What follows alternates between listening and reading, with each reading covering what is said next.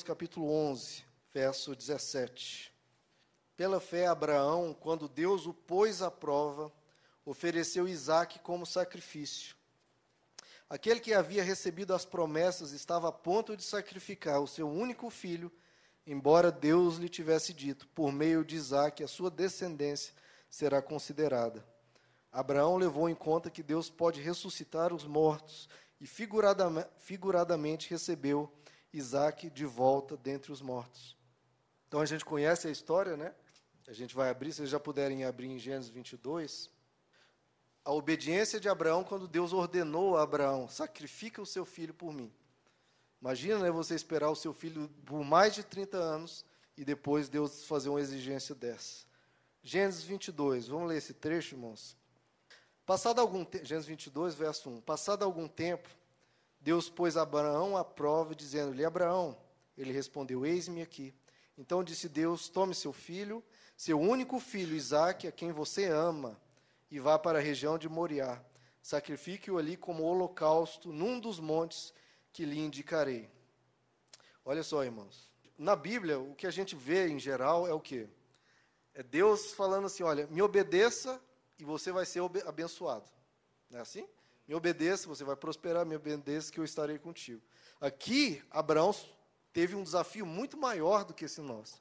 Porque Abraão, Deus meio que falou para Abraão: olha, me obedeça, que você vai perder seu filho. Uma coisa é você obedecer quando esperando receber uma recompensa. Outra coisa é você obedecer sabendo que você vai perder. Você vai sofrer um prejuízo, você vai sofrer. E eu acho que esse é o grande teste da nossa fé.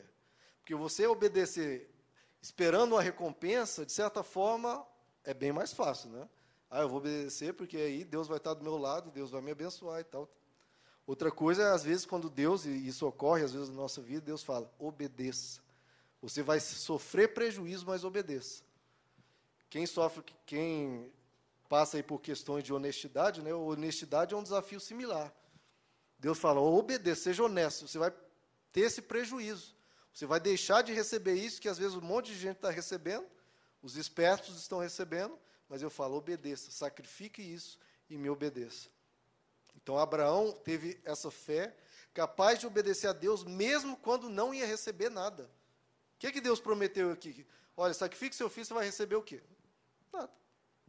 Não, meu, eu só estou mandando você obedecer, faça e acabou. E essa é a fé que a gente precisa, irmãos. E às vezes Deus dá uma ordem para a gente, uma ordem pesada, e você ter a confiança: eu vou obedecer. Ah, mas por quê? O que você vai receber em troca? Ah, o mundo é muito assim, né?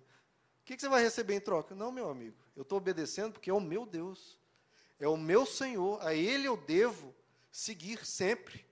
Por mais que o caminho seja tortuoso, por mais que o caminho seja sofrido, eu tenho que seguir a Ele.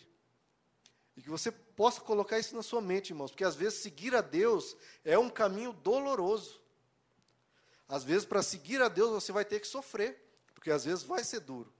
E Abraão passou por isso, e ele seguiu a Deus, e hoje nós estamos lendo a história deste homem, porque ele resolveu seguir a Deus. Veja, não era uma, uma exigência de Deus, olha, obedeça que isso é uma questão de vida ou morte. Se Abraão falasse, olha, Deus, isso aí eu pulo, deixa para um outro, isso aí eu não consigo fazer. Deus ia falar: tudo bem, Abraão, fica aí no seu canto, eu vou continuar te abençoando, te cuidando de você, mas agora eu vou ter que escolher outro. Outro que seja capaz de confiar em mim a esse ponto. E Abraão, porque ele tomou essa decisão, eu vou, eu vou, eu não sei o que vai acontecer. Vou ter que matar meu filho? O que vai acontecer? Eu não sei. Mas eu confio no meu Deus e eu vou seguir. Às vezes você caminhando com Deus, eu, olha, eu não sei o que vai ser da minha vida, não sei. Será que eu vou conseguir passar por essa turbulência? Será que eu vou conseguir encontrar um homem ou uma mulher de Deus para me casar? Será que eu vou ter uma vida boa como outras pessoas têm? Será que eu vou. Não sei. Às vezes a gente não consegue olhar lá na frente, a gente consegue olhar para quem? O futuro a gente não consegue ver, mas a gente consegue ver a Deus.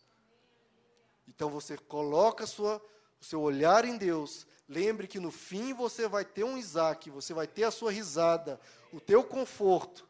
E siga. Ah, mas está doendo. Eu achei que seguir a Deus ia ficar bom. Não, às vezes pode ficar até ruim. Tem coisa pior do que isso aqui que Abraão estava passando? Não tinha. Mas falou: Eu vou seguir. Eu vou seguir.